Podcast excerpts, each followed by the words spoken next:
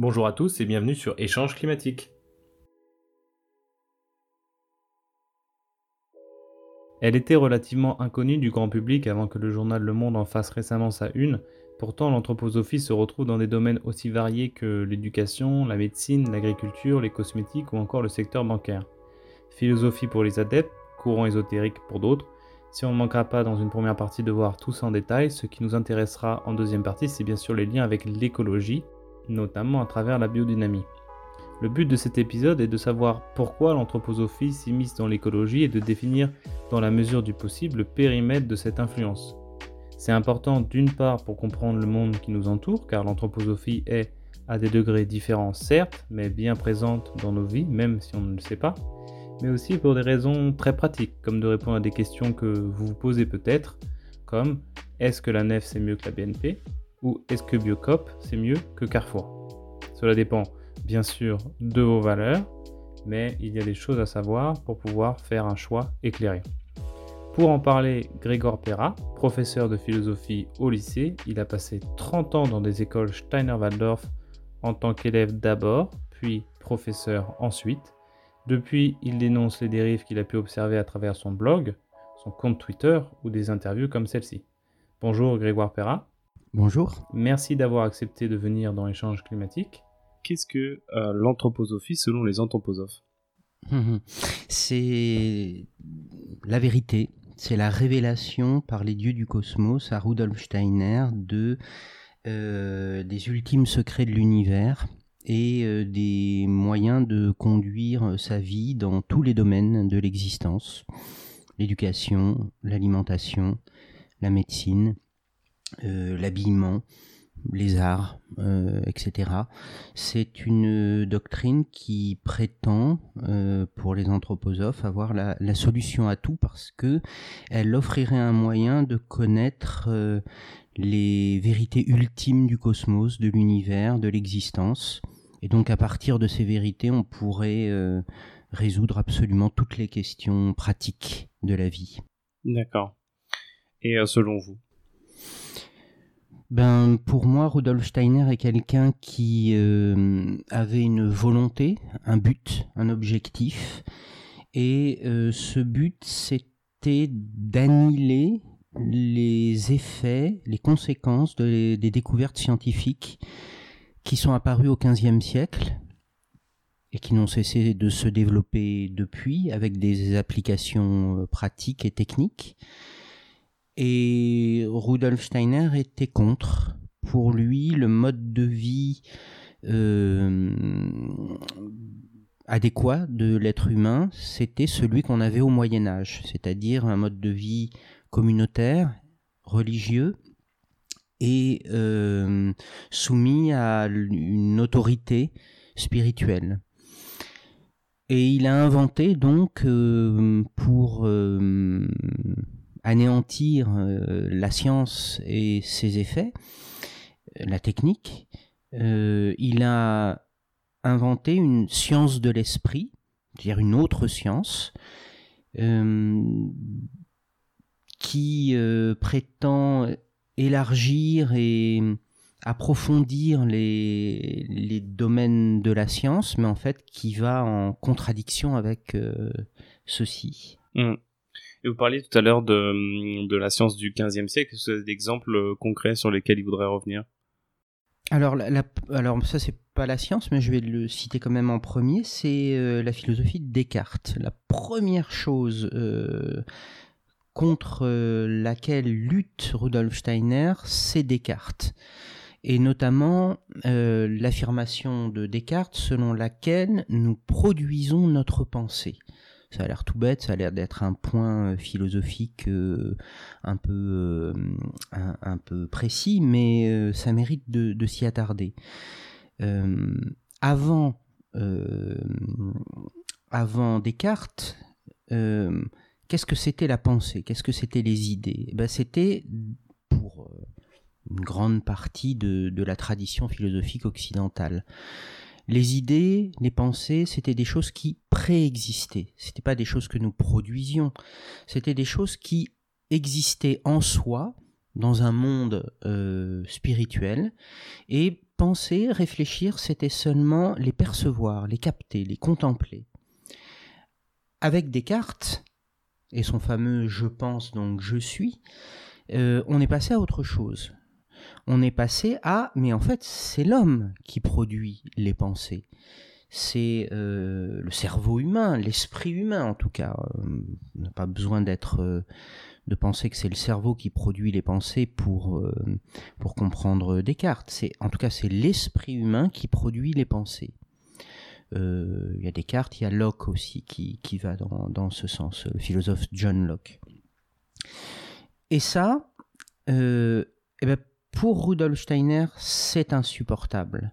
L'homme ne produit pas les pensées, il les contemple, elles existent en elles-mêmes, et, c'est toute une attitude qui va avec ça. Parce que si nous ne sommes pas les producteurs de nos pensées, mais des contemplateurs, des découvreurs, et non pas des inventeurs... Qui les produit? Eh ben, Dieu. Euh, ça existe en soi dans le monde spirituel depuis euh, toujours. Euh, pour moi, c'est quelque chose qui va avec une grande passivité de l'être humain, bah, qui était aussi une forme de passivité qu'il y avait au, Moyen Âge. Mm. Et c'est c'est contre cela que principalement, premièrement, que, que s'oppose Steiner.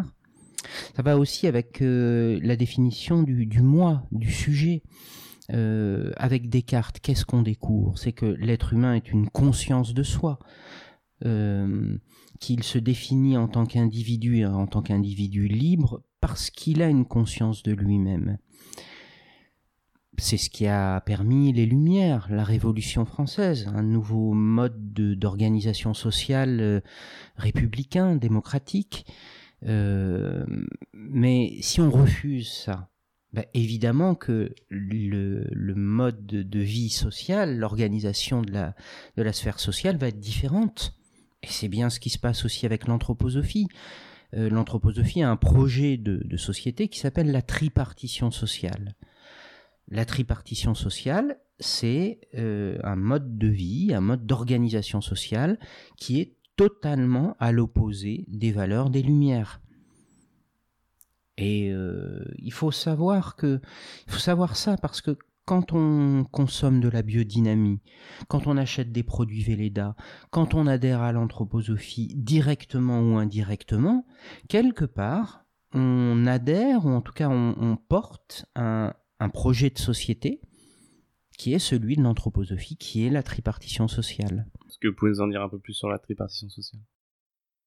Alors, quand les anthroposophes le présentent, ce projet de tripartition sociale, ils disent, et c'est toute leur euh, rouerie, leur, euh, euh, malignité, ils disent, nous nous référons aux trois valeurs de la République, liberté, égalité, fraternité.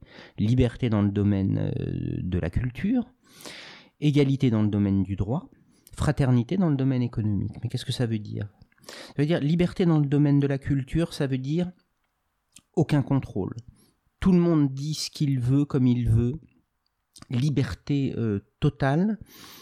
Euh, mais évidemment que ce genre de, de non-régulation de la parole, y compris au niveau universitaire, ça favorise, euh, ça favorise les gourous.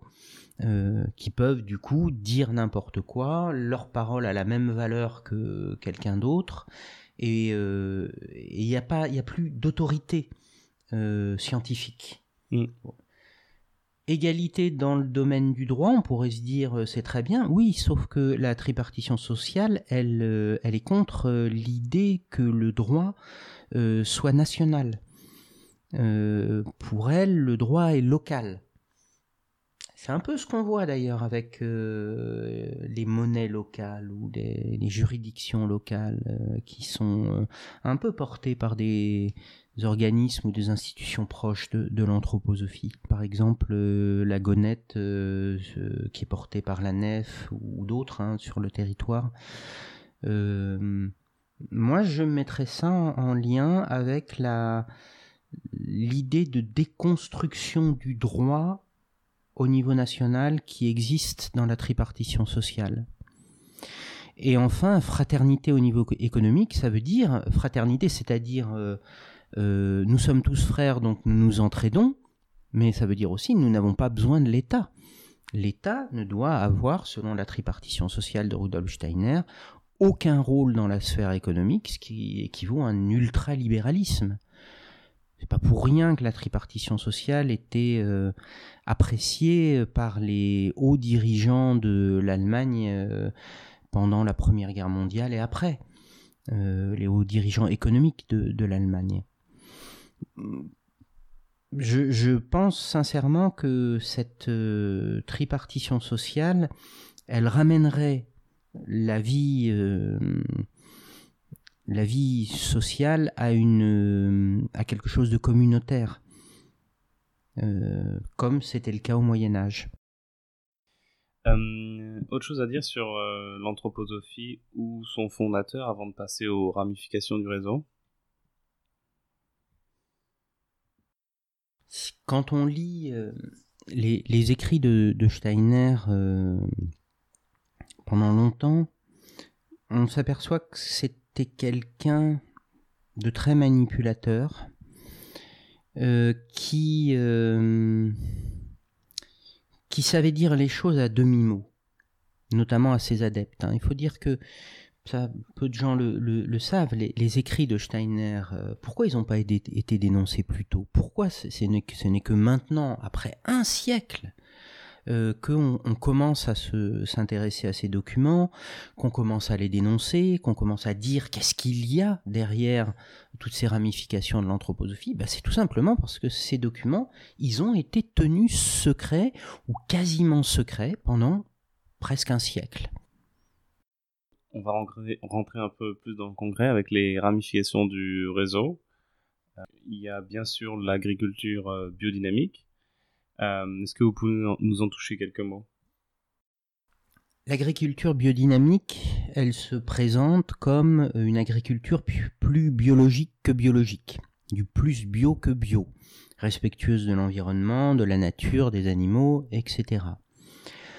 Les gens qui euh, disent ça n'ont pas lu, euh, notamment le cours aux agriculteurs de Rudolf Steiner, où il pose les fondements de cette agriculture et n'ont pas examiné de près les hum, préparations, les rituels qui accompagnent cette agriculture. Alors qu'est-ce que c'est cette agriculture? Je vous donne ma définition. C'est une agriculture magico-religieuse, sans fondement scientifique, aucune, aucune étude scientifique euh, sérieuse euh, et validé ne démontre une quelconque efficacité de la biodynamie sur euh, l'agriculture biologique. Mais moi je rajouterais, parce que c'est quelque chose qui ne se dit pas euh, fréquemment, que l'agriculture biodynamique, c'est de la sorcellerie. Il faut dire et appeler les choses par leur nom. L'agriculture biodynamique, c'est de la sorcellerie. Pourquoi je dis ça? Parce qu'il y a utilisation de parties d'animaux morts combinées à euh, des décoctions de plantes, des rituels, etc. Et euh, pourquoi j'appelle ça sorcellerie et pas magie? Parce que euh, eh ben, on, utilise des cadavres d'animaux, des, crânes de chat, des vessies de cerf, des mésentères de veau, euh, et que la définition de la sorcellerie, c'est quand on commence à euh, toucher, à, utiliser des, des parties organiques des corps. D'accord. Euh, on reviendra plus tard dans la partie, quand on parlera d'écologie, sur l'agriculture biodynamique. En attendant, il y a aussi les écoles Steiner-Waldorf que vous connaissez euh, très bien. Alors les écoles Steiner-Waldorf, c'est une, c'est un projet euh, ancien de Rudolf Steiner. Il en parle très tôt euh, en disant, ben avec avec les écoles Steiner-Waldorf, nous réussirons à faire de l'anthroposophie un grand mouvement. ce sont ces mots. Hein. C'est-à-dire que dès le départ, elles étaient pensées non pas comme une pédagogie innovante, mais comme un moyen de répandre l'anthroposophie.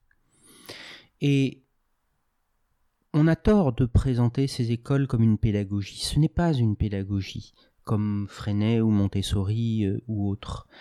Euh, ces écoles, elles ont, si on regarde bien ce qui fait leur spécificité, c'est-à-dire euh, les fêtes, essentiellement, qui organisent le cours de l'année. Hein. Il y a une fête quasiment toutes les trois semaines dans, les écoles Steiner. Si on examine bien ce que sont ces fêtes, on voit que ce ne sont pas des fêtes, que ce sont des cérémonies, et que ces cérémonies, elles ont une fonction dans le temps, qui est une fonction religieuse et mystique. L'enfant qui est scolarisé dans une école Steiner-Waldorf, il est euh, inclus dans euh, un processus mystique euh, qui vise à trouver, à lui faire trouver son propre moi spirituel en quittant sa personnalité ordinaire et en rejoignant le Christ cosmique des anthroposophes. Si je résume ça en quelques mots, c'est ça le but de toutes ces fêtes qui jalonnent le cours de l'année. Il faudrait le montrer en détail, mais ça, ça, prendrait beaucoup de temps. Mais voilà, ce n'est pas une pédagogie, c'est un processus mystique anthroposophique qu'on fait vivre aux enfants sans le dire aux parents, sans annoncer la couleur, sans être clair sur les objectifs de ces écoles. Ouais, et euh, si les auditeurs veulent en savoir plus, ils peuvent écouter le podcast euh, Méta de choc avec Grégoire Perra ou acheter son livre qui s'appelle Une vie en anthroposophie, édition La route de la soie. Où vous revenez euh, longuement sur votre passage en tant qu'élève et en tant que professeur. la médecine la médecine anthroposophique, c'est dans la, la même idée. Euh, c'est une médecine qui se présente comme un élargissement de la médecine conventionnelle et traditionnelle. Euh, scientifique. Moi, je pense que ce n'est pas un élargissement, que c'est une médecine qui va contradiction avec les principes euh, de la scientificité de la médecine traditionnelle. Il suffit de lire Steiner, qui dit que le gui, par exemple, soigne le cancer parce que c'est une plante animale venue de l'ancienne incarnation de la Terre, l'ancienne Lune, euh, et que cette plante n'étant pas infectée par Lucifer, euh, elle a le pouvoir de guérir le cancer, qui serait une maladie luciférienne pour euh, la médecine anthroposophique. Qu'est-ce que c'est un cancer? C'est Lucifer qui fait pousser à l'intérieur de votre corps des organes sensoriels inappropriés. Si mm. vous avez une tumeur, c'est que vous avez une oreille qui pousse à l'intérieur euh, de votre foie ou de vos poumons ou un œil ou euh, etc. Bon, ça, si c'est scientifique, je ne sais plus ce que c'est que la science. Donc, il y a des médecins anthroposophes en France il y en a beaucoup. Euh, il y a une formation à la médecine anthroposophique à l'université de, Strasbourg. Il y a un DU de médecine anthroposophique. Et puis alors, il y en a énormément en Allemagne. En Allemagne, il y a des hôpitaux, il y a des cliniques, euh, il y a c'est lié aussi aux produits Velleda, euh, qui sont, comment dire, la firme Velleda est partie prenante de, cette médecine anthroposophique. Elle travaille euh, main dans la main avec les, certains médecins anthroposophes. Tout ça c'est connecté, hein. toutes, ces, toutes ces émanations de, l'anthroposophie, les écoles Steiner, la biodynamie, les produits Velleda, la médecine anthroposophique, tout ça, ça s'entremêle et à certains endroits, c'est une chose n'existe pas sans les autres. Quand on vous entend, ça fait un peu penser à, à film, en fait film hollywoodien, etc. Comment concrètement vous pensez ou vous savez que ça se passe? Oui, ce qui est très difficile euh, avec l'anthroposophie quand on commence à la découvrir, c'est de ne pas tomber dans le complotisme parce que ça ressemble à un complot. Faut pas penser en termes de complot, faut penser en termes de projet. L'anthroposophie a un projet. Et euh, elle a, pour réaliser ce projet, elle a mis en place une organisation qui va centraliser tous ces différents euh, domaines euh, et les, les, connecter entre eux. C'est euh, quand on connaît la société anthroposophique de l'intérieur, moi j'ai été anthroposophe, donc membre de la société anthroposophique française et universelle. Et eh bien, quand on est anthroposophe, on, sait que il y a le statut de simple membre, et puis après il y a l'école de sciences de l'esprit. Et l'école de sciences de l'esprit, elle elle contient encore en son sein, c'est comme une poupée russe en fait. Il y a, mmh. Il y a plusieurs euh, choses euh, plus, toujours plus petites au fur et à mesure qu'on va euh, au cœur, mais toujours plus importantes aussi. eh bien, au sein de l'école de sciences de l'esprit, il y a les sections il y a la section pédagogique, il y a la section agricole, il y a la section des belles lettres. Il y a, et toutes ces sections, elles ont pour mission de superviser, de diriger les différentes émanations extérieures de l'anthroposophie. La biodynamie est dirigée au niveau mondial par la section agricole du Goetheanum. La pédagogie Steiner-Waldorf est dirigé en réalité par la section pédagogique du Goetheanum. Le but, c'est de, de l'anthroposophie, c'est justement de s'implanter partout où c'est possible, de d'anthroposophiser ce qui est anthroposophisable, euh, l'agriculture, mais ça peut être aussi euh, euh, un domaine précis, par exemple la plomberie, par exemple le, les jouets pour enfants, les crayons de couleur, etc. Ça peut être très précis comme très large. Et ben, le but, c'est de créer une nouvelle civilisation. Euh, une civilisation anthroposophique avec euh, tout qui serait anthroposophique. Tout, c'est-à-dire tous les domaines de la vie, tous vos vêtements, euh, votre nourriture, mais aussi vos manières d'être, vos mœurs, vos, vos comportements qui seraient anthroposophisés eux aussi. Hmm. Donc c'est pas de vendre des crèmes, c'est pas de vendre des crayons à papier, c'est plus grand que ça. Ah, c'est un vrai projet euh, de, civilisation. Le, but n'est pas seulement euh, mercantile. Bien sûr qu'il y a des enjeux d'argent avec l'anthroposophie. Il y a même des enjeux d'argent énormes maintenant. Vous parliez tout à l'heure de euh, la hum, publication dans le monde de, la série d'articles de, cet été. Bon, visiblement, si on cherche un peu derrière, euh, eh ben il y a une volonté, euh, euh, il y, a des intérêts économiques, il y a une connexion notamment avec la biodynamie.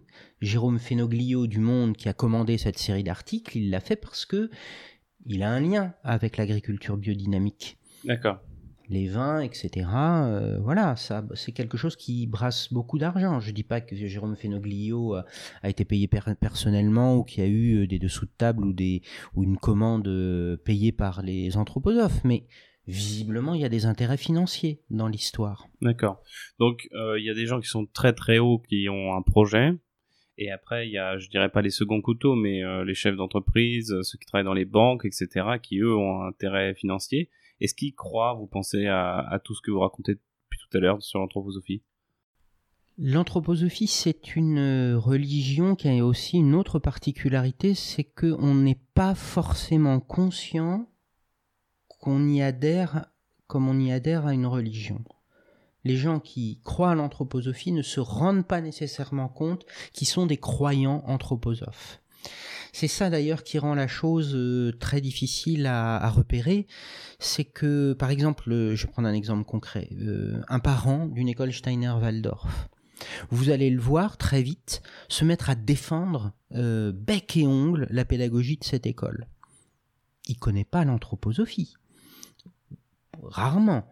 et pourtant, on voit dans son comportement qu'il qui défend cette pédagogie comme si c'était autre chose qu'une pédagogie, mm. comme si c'était euh, en fait quelque chose auquel il croit.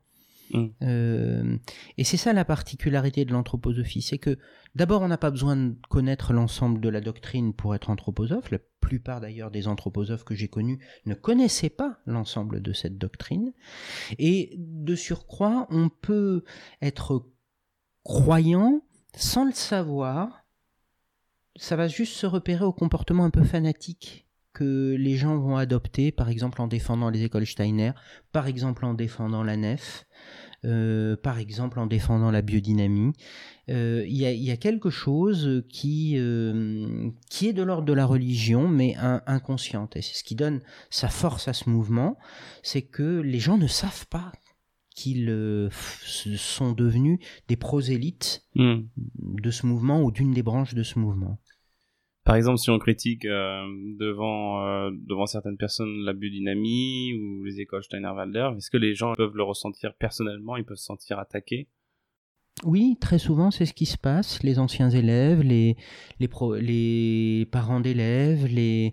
il, y a, y a, quelque chose euh, de très personnel qui se joue, alors que ça ne devrait pas être le cas. Mm. Une école, c'est juste une école. Une mm. pédagogie, c'est juste une pédagogie.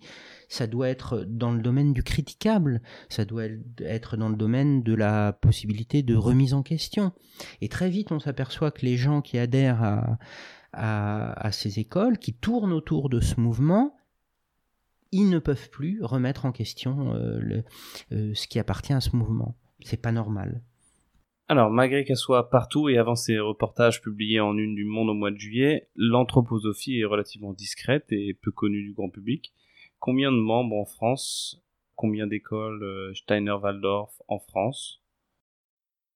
Alors oui, il, enfin, il, faut, se méfier de cette manière de, compter parce que il y a les anthroposophes officiels, donc 1500 euh, membres à peu près euh, en France, membres de la Société anthroposophique, euh, une vingtaine d'écoles, mais c'est pas comme ça qu'il faut compter parce que ça touche beaucoup plus de monde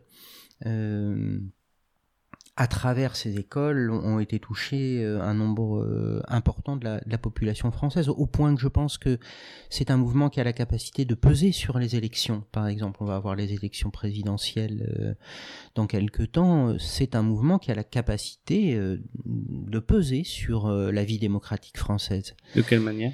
Ben, s'il y a un mot d'ordre qui part de la société anthroposophique en France contre tel ou tel candidat, euh, c'est déjà arrivé, hein, par exemple en 2007 avec Ségolène Royal, qui avait diligenté des inspections contre les écoles Steiner-Waldorf. Euh, il y a eu un mot d'ordre venu de la Fédération des écoles Steiner, diffusé par les professeurs dans les écoles Steiner-Waldorf, disant il faut faire barrage à Ségolène Royal, faut pas qu'elle passe. Elle a fait inspecter nos écoles, faut pas qu'elle passe. Et ça s'est pas dit tel que je mhm. vous le dis là mais les pédagogues des écoles Steiner-Waldorf l'ont fait comprendre aux parents. Donc vous, vous étiez professeur à l'époque J'étais euh, à l'intérieur à l'époque, donc c'est pour ça que, je me permets d'en témoigner. Et oui, on a fait passer le message euh, comme quoi, euh, voilà, il, valait mieux éviter, il valait mieux éviter que Ségolène Royal ne soit élue, et que c'était François Bayrou qui avait la préférence de la fédération. Pourquoi lui? Oh, parce qu'il y avait dans, dans, son, dans son projet quelque chose de très libéral au niveau pédagogique. Les, les écoles Steiner-Waldorf, elles ont des relais au niveau national, mais aussi au niveau européen.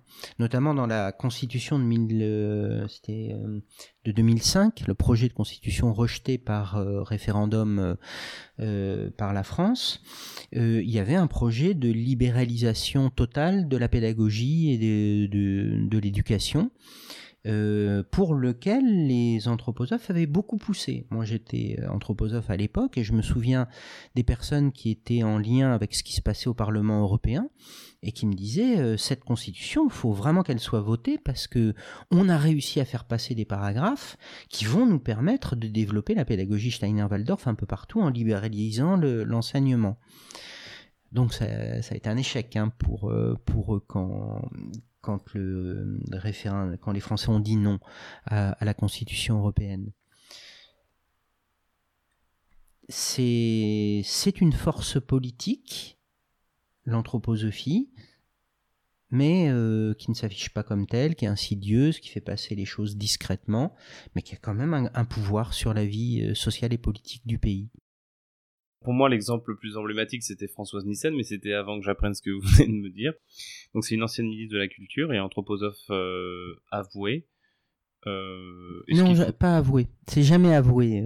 c'est pas clair. Elle est, elle est proche des anthroposophes. Elle se dit non anthroposophe. Elle dit je, euh, elle dit même je ne connais pas la doctrine. C'est, c'est, c'est, prodigieux. Hein. Euh, et pourtant, effectivement, euh, elle a monté une école Steiner-Waldorf. Elle, qui n'est pas avouée non plus, si j'ai bien compris. Elle dit que c'est pas une école Steiner-Waldorf, alors que ça a été, elle a, elle a fait diriger son école par le délégué général de la Fédération des écoles Steiner-Waldorf, qu'il y avait des cérémonies comme la spirale de l'Avent euh, organisées dans son école. Enfin, s'il y a bien une cérémonie euh, Steiner-Waldorf anthroposophique, c'est la spirale de l'Avent. Euh, c'est mmh. vraiment la rencontre des enfants avec le Christ cosmique. donc non, non, non, elle, ne dit pas qu'elle est anthroposophe, et je pense que dans une certaine mesure, elle est sincère. C'est ce que je vous expliquais tout à l'heure. L'anthroposophie est qu'elle est une religion dont on n'a pas forcément conscience qu'on y adhère. Hmm. Est-ce qu'elle est arrivée, selon vous, à ce, à ce poste euh, parce qu'elle était en, anthroposophe ou non, juste euh, par hasard? Je pense qu'elle est arrivée à, ce poste euh, pas par hasard, mais parce que qu'elle appartient, au-delà de l'anthroposophie, à, à, cette mouvance un peu de la spiritualité, du New Age, euh, dont elle fait la promotion à travers sa, maison d'édition. Elle fait la promotion de l'anthroposophie, mais pas seulement, de la biodynamie, mais pas seulement et que ben oui c'est quelque chose qui plaît en ce moment aux élites euh, ce, mélange euh, spiritualité, euh, New Age, développement personnel. Enfin, c'est vraiment dans l'air du temps. Mm. Et il y a à mon, sens, après, je n'ai pas de preuves et puis je n'ai pas lu de choses suffisamment probantes sur le sujet, mais enfin, la dimension spirituelle mm. dans la Macronie n'est pas absente. D'accord. Vous voulez développer ou?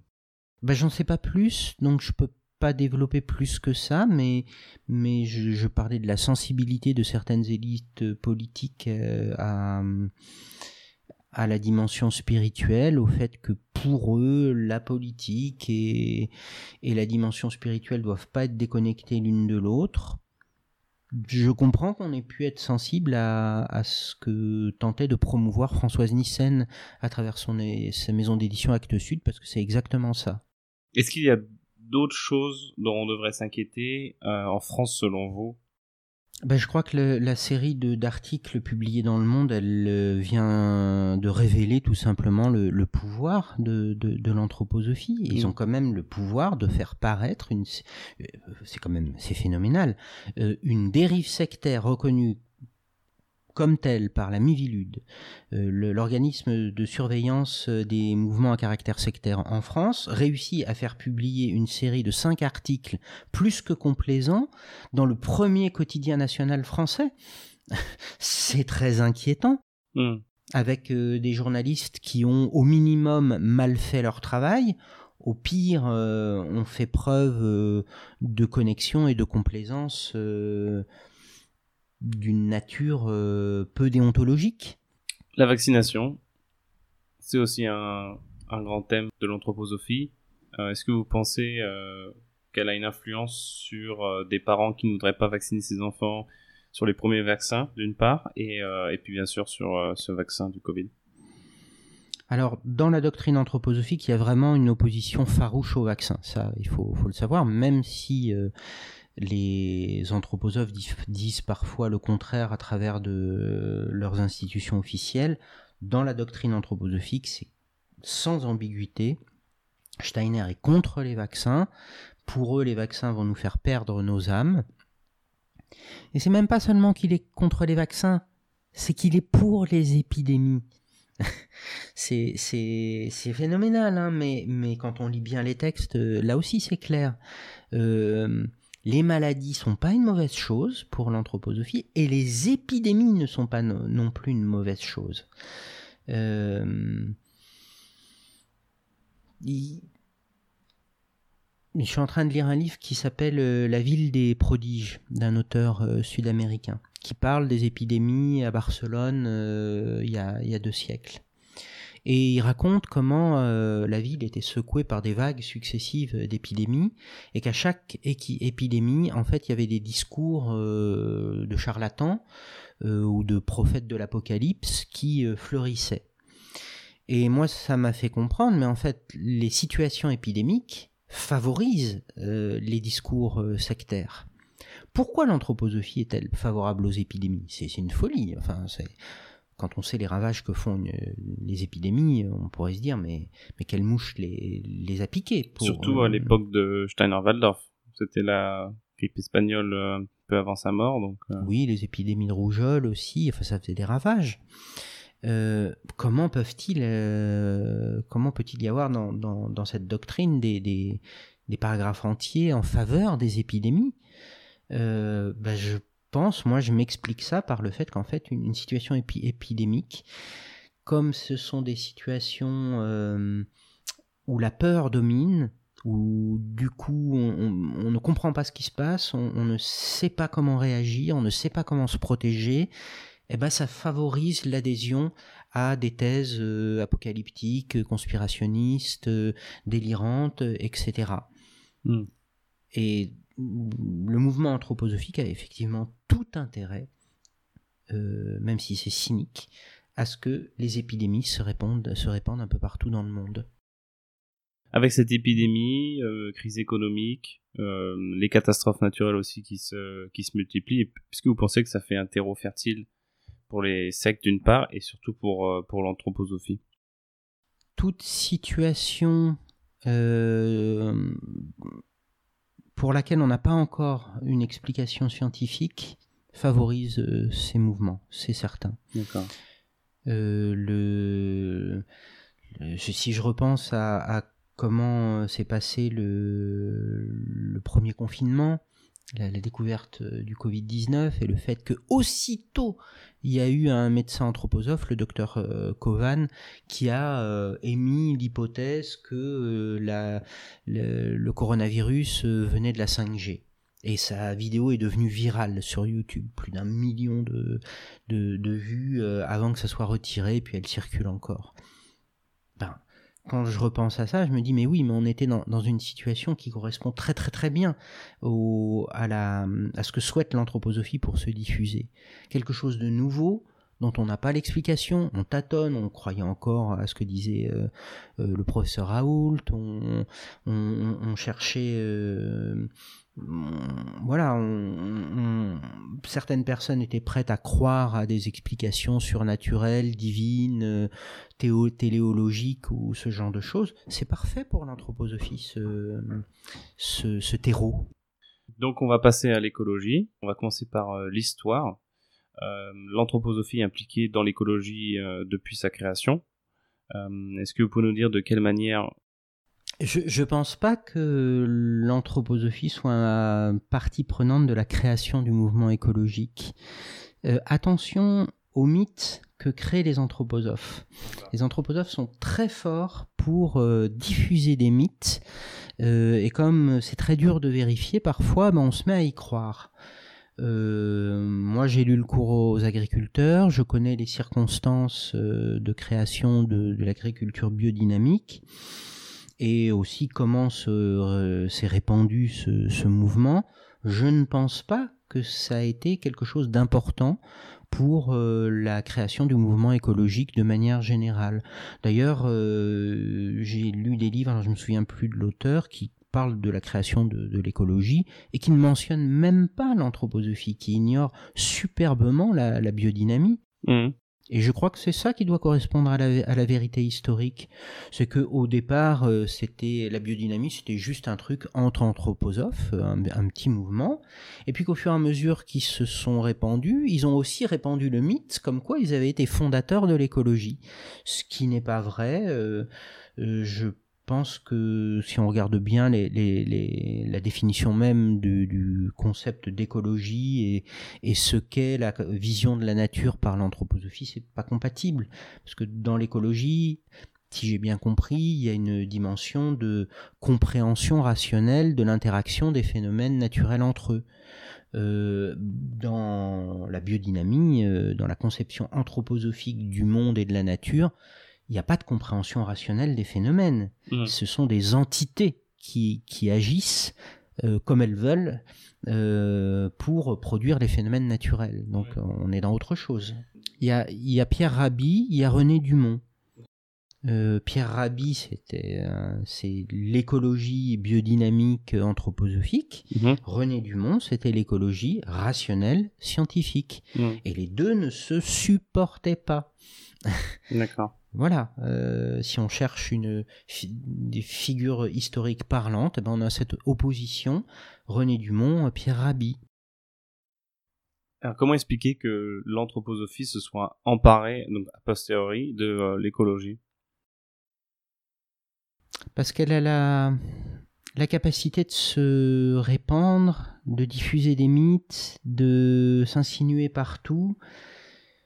Est-ce qu'elle s'en est emparée? C'est une bonne question.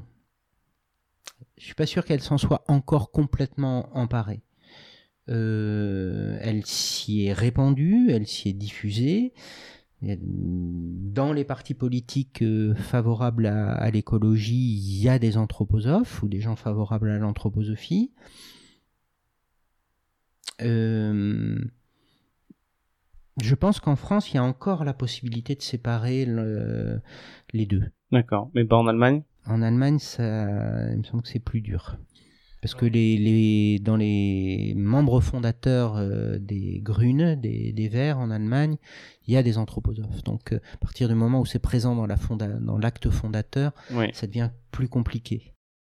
Alors justement, euh, parlons-en. Euh, que dire de l'écologie politique en Allemagne Donc vous venez de le dire, c'est un, c'est un anthroposophe qui aurait euh, fondé... Des, des anthroposophes. des anthroposophes qui auraient fondé le parti Die Grüne, donc euh, l'équivalent des Verts. Pas seuls. Pas seuls. Ils y étaient présents parmi les membres Ouais. fondateurs, mais il n'y avait pas que eux dans, dans cette fondation, et heureusement.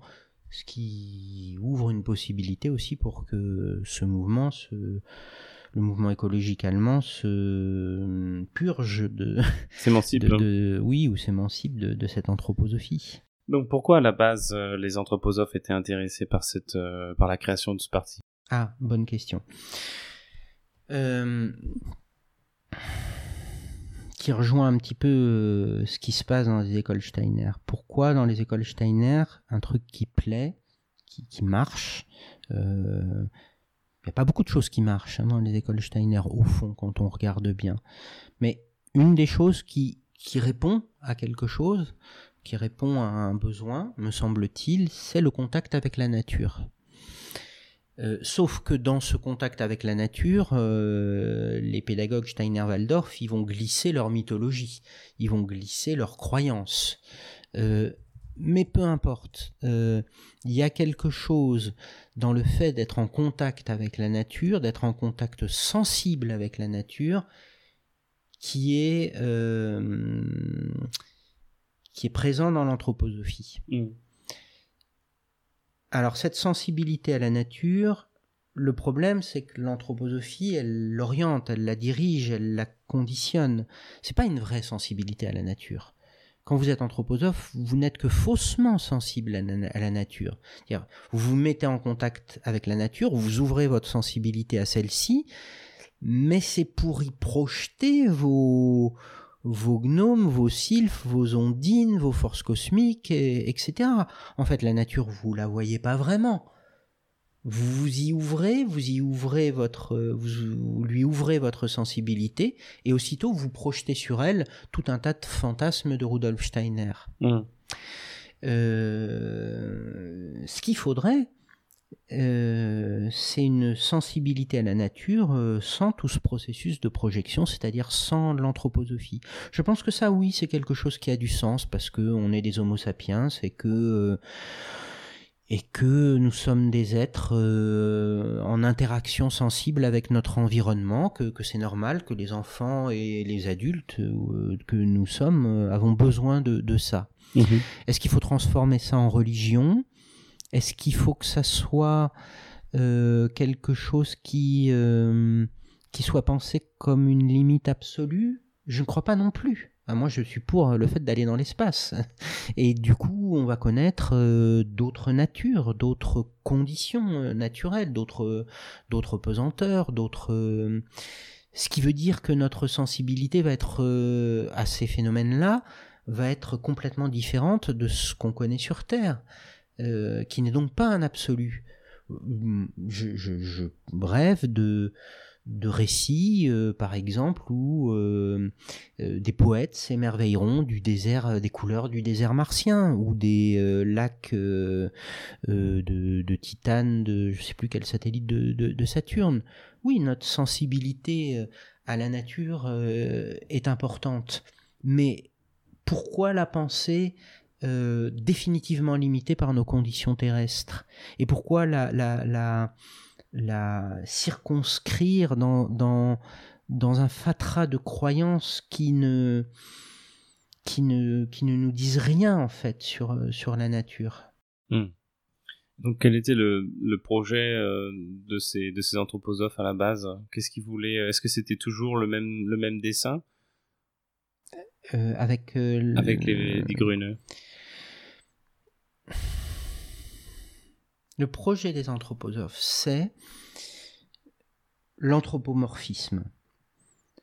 C'est voir la nature comme si c'était un prolongement de l'être humain.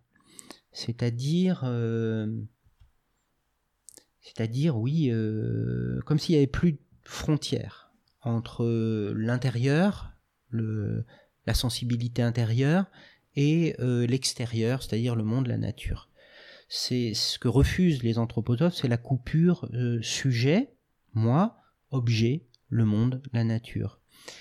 Et euh, ce qui donne la force de la pédagogie Steiner-Waldorf, c'est que quand vous anthropomorphisez tout, vous vous intéressez à tout si une colline devient un prolongement de vous-même, si un arbre devient une espèce d'homme inversé avec euh, euh, ses racines qui sont comme un cerveau qui s'enfonce dans la terre et, ses branches et ses feuilles qui sont comme des pieds qui volent vers le ciel, comme le pensent les, anthroposophes, évidemment que, ça vous intéresse de, voir euh, la nature, le monde avec ces yeux-là.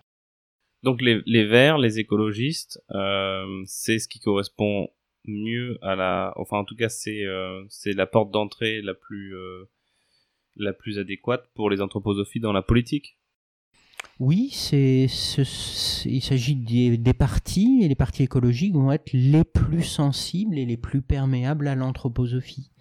Mais c'est, juste... Euh, en fait, il faut penser en termes de, de degré de perméabilité. Il ne faut pas penser en termes de euh, porte d'entrée.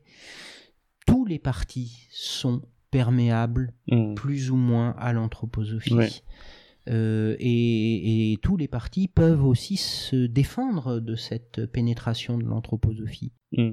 Oui, parce que on pointe souvent du doigt donc euh, par exemple euh, Europe Écologie Les Verts euh, en France. Vous avez euh, parlé de, de, personnes qui, qui étaient anthroposophes ou qui soutenaient, mais il y avait aussi Nissen qui était avec la République en marche. les anthroposophes sont très actifs dans la France insoumise, qui contient aussi un, un volet écologique et local. Mmh.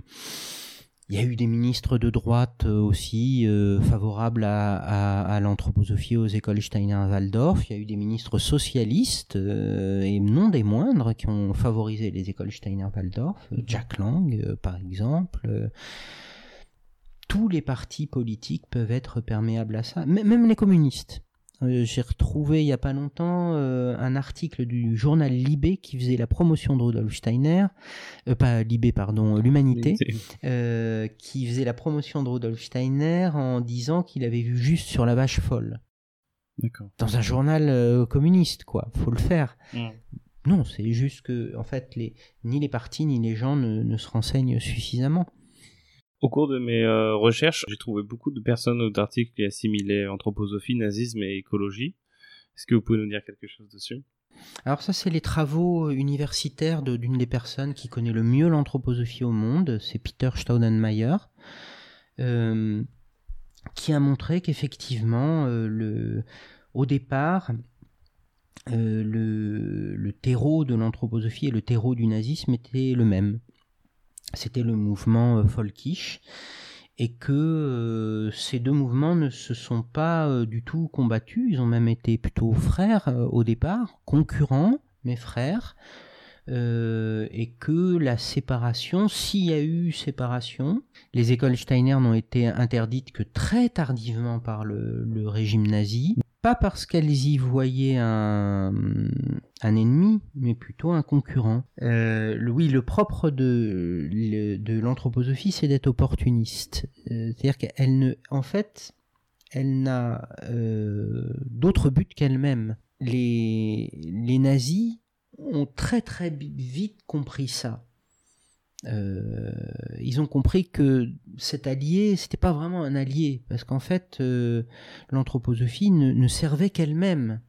Euh, elle avait son propre projet de société, sa propre vision des choses, et qu'au fond, comme elle le fait pour tous les partis politiques ou tous les autres mouvements, elle se sert d'eux pour atteindre son but. Sont des, c'est, c'est, comme euh, quelqu'un euh, qui, un être humain qui euh, dans la vie n'aurait pas vraiment d'amis mais profiterait de, tous ceux qu'il rencontre pour atteindre ses propres objectifs. Hmm. Un peu ça l'anthroposophie. Et, l'ami qui écouterait le plus, ce serait peut-être l'ami écolo. C'est le plus naïf c'est celui qui croit que l'anthroposophie est, son ami. Et je pense que cette naïveté, elle vient de, la question de la sensibilité à la nature. Hmm. C'est pour ça qu'il faut, vraiment pointer, c'est un peu précis et, je, pointu philosophiquement, et je, m'en excuse, mais, mais je crois qu'il faut pointer ça. Euh, euh, euh, oui, c'est un besoin profond que nous avons tous. Euh, en tant qu'être humain, d'ouvrir notre sensibilité à, la nature. Cette sensibilité à la nature ne doit pas euh, être un horizon indépassable et il n'est pas nécessaire de la charger de croyances pour l'activer. Euh, nous pouvons être sensibles à la, nature, à la beauté d'un paysage, à la poésie d'un désert, d'un lac, sans nécessairement avoir besoin d'y projeter quelque chose de, religieux. Sans y voir plus que ce que c'est vraiment. Oui, ça devrait nous suffire. Euh, le réel devrait nous suffire. Il n'y a pas besoin de euh, d'enchanter le réel pour que celui-ci soit beau. Mm. Euh, c'est tout le courant philosophique actuel euh, porté par Michel Massefoli euh, qui s'appelle le réenchantement du monde. Nous aurions besoin de réenchanter le monde. et du coup, les croyances seraient nécessaires. Hein. Le mot enchantement veut dire ce qu'il veut dire. Hein. Mm. Il y, a, y, a la magie dans enchantement, il y a religion dans enchantement. Non, nous n'avons pas besoin de réenchanter le monde pour que celui-ci soit beau, pour que notre sensibilité euh, vibre, résonne euh, euh, au contact de celui-ci. reconnaissons ça comme un besoin humain, mais pas comme un besoin humain indépassable et pas nécessairement connecté à une dimension religieuse. Et là, on arrivera à dépasser l'anthroposophie. Vous avez parlé tout à l'heure des personnes anthroposophes ou avec des liens plus ou moins étroits chez les Verts. Est-ce que vous avez des noms euh Il y a Michel Rivasi, ça c'est clair. Euh, Michel Rivasi qui a participé à des colloques de, sur la médecine anthroposophique. D'accord. Bon, voilà, euh, il est elle a beau dire que euh, elle n'est pas anthroposophe ou euh, qu'elle se démarque de, de l'anthroposophie n'empêche que participer à, des colloques euh, de médecine anthroposophique ça veut dire qu'elle est très très très très très proche de, de ce mouvement voire qu'elle adhère à, ses, à, ses, idées ou en tout cas certaines de, de ses idées. Bon, et après, il y a d'autres dirigeants politiques qui, des Verts qui, euh, comment dire, euh, font la promotion soit de la biodynamie, euh, mais sans trop savoir ce que c'est. Je pense que c'est plus par ignorance. On a eu de, Yannick Jadot, par exemple, qui a dit que la biodynamie était une bonne chose, etc. Est-ce que c'est ce qu'il dit? Je suis pas sûr. Est-ce qu'il est mal conseillé est-ce qu'il est mal euh, renseigné? La plupart des gens qui font la promotion de, de la hum, biodynamie sont, sont mal renseignés. Mm. On, va accorder euh, ce crédit-là. Euh, après, il y a le problème des gens qui sont mal renseignés et qui veulent le rester. moi, je pense par exemple à Cyril Dion, qui quand on lui pose la question euh, de son lien avec la biodynamie, l'anthroposophie, la nef, etc., dit euh, ah bah oui, euh, je suis pas anthroposophe, mais, enfin c'est vrai que je suis en étroite relation avec ces gens-là, et puis bah, je vais me renseigner, je vais me renseigner, je vais me renseigner, puis deux ans plus tard, je vais me renseigner. Bon, il veut pas se renseigner. Mm. C'est quand même embêtant que la personne qui a dirigé la Convention nationale sur le climat soit si peu désireux de se renseigner sur la vraie nature de, de la biodynamie, de l'anthroposophie, des écoles Steiner-Waldorf, dont il fait euh, directement ou indirectement la promotion dans ses films ou dans ses discours. C'est très problématique, c'est quand même un, personnage euh, de premier plan dans la politique euh, française. Tu es aussi directeur des Colibris qui a été fondé par Pierre Rabhi, c'est ça? Euh, Alors il l'est plus, mais il a été cofondateur de, des Colibris, oui, un mouvement où, où l'anthroposophie a été euh, très présente au départ, en tout cas. Et beaucoup de gens ont été convertis à l'anthroposophie à travers les, Colibris, oui. Euh, donc, sur l'agriculture biodynamique, on en a parlé tout à l'heure, ça se veut plus bio que bio et il n'y a aussi aucune recherche qui prouve que euh, ça marche. Euh, d'ailleurs, je sais même pas ce que ça voudrait dire ça marche. Euh, qu'est-ce que ça dévertue pour le corps, pour l'esprit? Qu'est-ce que qu'est-ce qu'on vend? Les anthroposophes, ils essaient toujours de dire l'anthroposophie prouve son efficacité par ses réalisations pratiques, mais tout en restant très vague. C'est quoi c'est quoi prouver que ça marche? Les écoles Steiner, euh, ça marcherait. Euh, la biodynamie, ça marcherait sans, sans trop qu'on sache pourquoi. C'est une bonne question. Hein. Qu'est-ce ça veut dire quoi ça marche? Alors là, euh, dans le monde, ça marche, ça voulait dire où il y, a une, il y, a une, il y aurait une meilleure une étude de l'INRA qui aurait prouvé, euh, en fait, en fait c'est pas vrai, c'est pas encore euh, prouvé du tout, voire ça sera pas prouvé du tout, qu'il y a une meilleure euh, il y a un meilleur développement des champignons des, dans, dans les sols cultivés en biodynamie. que les vins biodynamiques seraient, auraient un meilleur arôme, une meilleure saveur, que mais bon, qu'est-ce qu'ils veulent Qu'est-ce que dit un anthroposophe quand il dit euh, les produits biodynamiques sont meilleurs? Il dit ils sont beaucoup plus chargés de forces cosmiques. Bon, bah les forces cosmiques, euh, par exemple dans dans je sais plus quel fruit, il y a les forces de Jupiter. Euh, quand on mange des prunes, on mange un peu de Saturne. Bon, bah moi je trouve que la présence de quantitative de Saturne dans les prunes, je pense que ça va être du mal à déterminer scientifiquement. Alors on peut pas parler de la, biodynamie sans parler de Déméter. Est-ce que vous pouvez euh, nous expliquer ce que c'est? Euh, c'est une marque de produits qui cultive, euh, qui, qui, récolte, enfin qui produit ces, les, les, les, aliments qu'elle vend cultivés en biodynamie avec les, les, cahiers des charges de, de la biodynamie. Euh, c'est dirigé par des gens qui sont des anthroposophes. Et euh, voilà, euh, c'est une des, une des entreprises anthroposophiques, comme, mais ouvertement liées à l'anthroposophie, euh, en tout cas, euh, c'était le cas jusqu'à il y a peu de temps, comme Véleda est ouvertement euh, et dans ses statuts et dans son mm. dans l'organigramme de, de, de, son fonctionnement lié à l'anthroposophie jusqu'à des dividendes qu'elle donne au, au Goetheanum à la Société anthroposophique universelle. Enfin, voilà, là, il n'y a, y a, pas trop d'ambiguïté. Mm. C'est pas la même, le même fonctionnement chez Déméter, mais c'est quelque chose de, de similaire. Côté alimentation, on parle souvent de la Biocop, euh, car notamment euh, elle vend des produits biodynamiques et elle vend euh, des, des, crèmes Velleda. Est-ce qu'on sait que Biocop est sous influence ou est anthroposophe? Ou alors est-ce que Biocop sais pas, fait une recherche de marché et a conclu que ses clients qui achetaient bio achetaient déjà ce genre de produit et donc en fait ça resterait du business? quel est votre avis?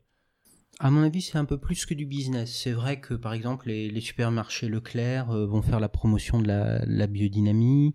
Euh, Carrefour l'a fait à, un moment donné parce que Carrefour a eu un directeur commercial qui était parent d'élève d'une école Steiner-Waldorf et donc euh, très proche de, l'anthroposophie. Oui, bien sûr, il n'y a pas que Biocop qui favorise la biodynamie et, et pour des raisons où à chaque fois, il faut regarder précisément est-ce que la personne qui fait ça elle est au courant de ce qu'est l'anthroposophie, ou mm. est-ce qu'elle fait ça par effet de mode euh, À chaque fois, c'est à examiner. Moi, ce que j'ai pu voir quand même, c'est que les Biocop vendent un journal, enfin distribuent un journal qui s'appelle Biocontact, que dans Biocontact, il y a très souvent eu des articles apologétiques sur la, pédagogie Steiner-Waldorf. Euh, voilà, donc c'est euh, oui, ça, ça, ça, pourrait être de nouveau les consommateurs qui achètent du bio, qui sont sensibles à ce genre de magazine et juste faire du business. Oui, mais je, je pense que il y a une volonté derrière. Enfin, quand on, après, il faut voir la, la, la teneur de ces articles. Ah, ils vont loin, ils vont plus loin que on, va pas trouver dans les rayons euh, euh, de, bio, où il y a de la biodynamie chez Leclerc ou chez Carrefour, on va pas trouver des articles sur la euh, encensant la pédagogie Steiner-Waldorf. Mm. Donc les personnes qui font ça, elles sont elles, elles, elles sont au courant en fait. Mm. et bon, bah, les biocop ils sont financés par la par la nef. Mm très souvent, pas toujours, mais, mais très souvent. Et euh, les biocop font la promotion de, de, choses en rapport avec euh, l'anthroposophie. Pour moi, il y a une complicité qui est un petit peu plus active que, mm. que dans les autres grandes enseignes. Sur le secteur bancaire, euh, il y a beaucoup de gens qui se demandent euh, quelle est la banque la plus éthique, quelle est la banque la plus respectueuse de l'environnement, car on sait que nos banques françaises systémiques financent euh, massivement les énergies fossiles. Du coup, certains proposaient de se tourner vers la NEF. Donc la NEF, qui est une banque, vous pourrez nous le confirmer ou pas, anthroposophe. En revanche, elle ne se réclame pas anthroposophe sur son site internet. Elle a été fondée par des personnes qui s'inspiraient de, Rudolf Steiner. Elle dit que depuis, la majorité des sociétaires qui l'ont rejoint n'ont rien à voir avec euh, l'anthroposophie. Qu'est-ce que vous pensez? Ben, Moi, j'ai vu comment fonctionnent les organismes euh, liés à l'anthroposophie, puis qui s'en seraient détachés. Euh, j'ai toujours vu que même sans lien officiel ni à la doctrine anthroposophique, ni à la société anthroposophique, ni eh ben, il y avait il y avait toujours un cordon ombilical quelque part qui n'était pas complètement coupé. Euh, moi, j'ai lu euh, les discours des dirigeants de la nef, même il y a quelques années, hein, Jean-Marc de Bonny, qui parlait de, de la tripartition sociale dans ses discours, tout en disant je suis pas anthroposophe. Ben, S'il n'est pas anthroposophe, il est pas loin de l'être, quoi. Quelqu'un qui fait la promotion de la tripartition sociale, je vois pas comment il est pas, il, serait pas un petit peu anthroposophe. il a été remplacé par un autre qui va être peut-être encore un petit peu plus discret. Euh, moi, j'y croirais à cette distance de la nef à l'anthroposophie quand la nef aura condamné officiellement, euh, clairement, la doctrine anthroposophique, les émanations de l'anthroposophie, quand elle cessera de subventionner euh, des écoles Steiner-Waldorf, de subventionner euh, des hum, projets liés de près ou de loin à l'anthroposophie, alors là oui j'y croirais. Pour le moment j'y crois pas. Difficile de trouver une banque éthique. Bah en tout cas, on la trouvera pas à travers la nef, parce que l'anthroposophie, c'est pas quelque chose d'éthique, ni de moral, ni de respectueux de la dignité humaine, ni de respectueux de la dignité de l'animal euh, non plus, hein, parce que la biodynamie, euh, non, je suis désolé, se servir de, crâne de chat pour faire de la sorcellerie, c'est pas respectueux de l'animal. Il faut voir euh, parfois comment sont traités les animaux dans des fermes biodynamiques. Il y a dans l'anthroposophie quelque chose qui anesthésie vis-à-vis de la douleur d'autrui, qui est anesthésie vis-à-vis de la douleur de l'autre être humain, qui est anesthésie aussi vis-à-vis de la douleur chez l'animal. Moi, j'ai vu des choses où, franchement, je trouvais que l'animal la, n'était pas respecté dans, en, biodynamie. Le, si, on cherche, si on cherche une banque vraiment éthique, non, on va pas la, pour moi, on va pas la trouver chez la nef. C'est l'anthroposophie n'est pas éthique. L'anthroposophie ne, respecte pas ni l'être humain, ni l'animal, ni au fond, euh, ni au fond la nature. Euh, de manière générale, c'est pas parce qu'on s'extasie de manière euh, croyante et passive vis-à-vis d'un paysage ou qu'on respecte la nature. je, je, crois pas. Je crois que pour respecter vraiment la nature, faut être actif et rationnel. Euh, et euh, bah, l'anthroposophie ne rend ni actif ni rationnel, elle rend, elle rend passif et, euh, et délirant. Est-ce qu'il y a des entreprises ou des personnalités françaises écolo anthroposophes dont on n'aurait pas parlé? Oui, oui, certainement, mais ça ne me vient pas en tête. Euh, Antoine Wechter. Antoine Wechter, quand même, euh, ben, bon, il est plus actif euh, actuellement, mais il a été important dans l'écologie en, France. Antoine Wechter, il a préfacé un livre qui s'appelle Éduquer vers la liberté, qui était un livre d'apologie de la pédagogie Steiner-Waldorf. Et quand on préface un livre pareil et quand on voit son contenu, ça veut dire qu'on connaît l'anthroposophie. J'avais noté Dominique Bourg, ah oui, pardon, oui, tout à fait. Oui, oui, euh, Dominique Bourg, il est proche de l'anthroposophie, il connaît certaines de, ses thèses.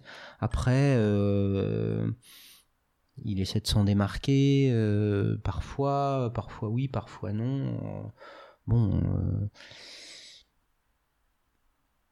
tous ces gens, ils, euh, plus ou moins proches de l'anthroposophie sont d'accord sur une chose essentielle, c'est ils veulent une société où la croyance reste présente pour des raisons qui, leur appartiennent. Hein. Je pense que pour eux, aucune société ne peut tenir sans croyance et où la science euh, ne soit pas euh, quelque chose de, prédominant.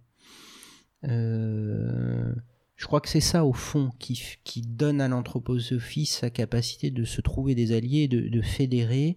C'est cette idée que, moi je, je, je, pense fausse, euh, ou en tout cas dépassable, cette idée que euh, la vie sociale et l'être humain ne pourraient pas se passer de, de, croyances. D'accord. Est-ce que c'est le cas aussi de Pablo Servigne, Nicolas Hulot Nicolas Hulot, il a des liens avec Pierre Rabhi, des, des, liens étroits. Euh, dans quelle mesure et jusqu'à quel point est-il anthroposophe? Ça, c'est toujours une question qui est difficile à déterminer parce mm. que les gens ne s'expriment pas sur ce sujet. Quand, même quand ils le sont, ils ne disent pas qu'ils le sont. Quand ils ne sont le, sont qu'à moitié, ils ne savent pas jusqu'à quel point ils le sont eux-mêmes.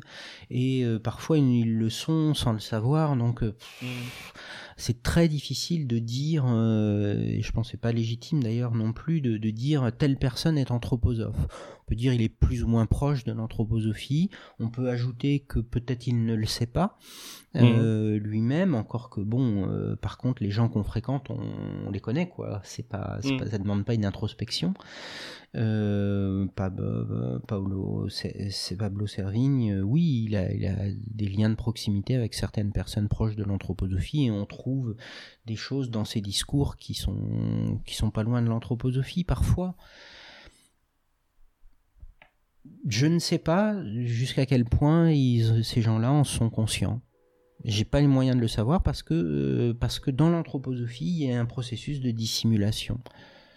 Donc euh, moi je je, veux pas coller une étiquette en disant cette personne est anthroposophe dans le sens où euh, où cette étiquette voudrait dire il est anthroposophe, il sait qu'il l'est et il l'assume. Non, la plupart des gens sont plus ou moins anthroposophes, ne le savent pas et ne pourraient pas l'assumer. Hmm. C'est toute la difficulté. Ou toute la force de l'anthroposophie. Oui. Merci, Grégoire Perra.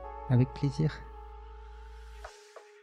Voilà, j'espère que cet épisode vous a plu. Si vous l'avez apprécié, n'hésitez pas à me le faire savoir et à le partager. Merci de nous avoir écoutés et à bientôt.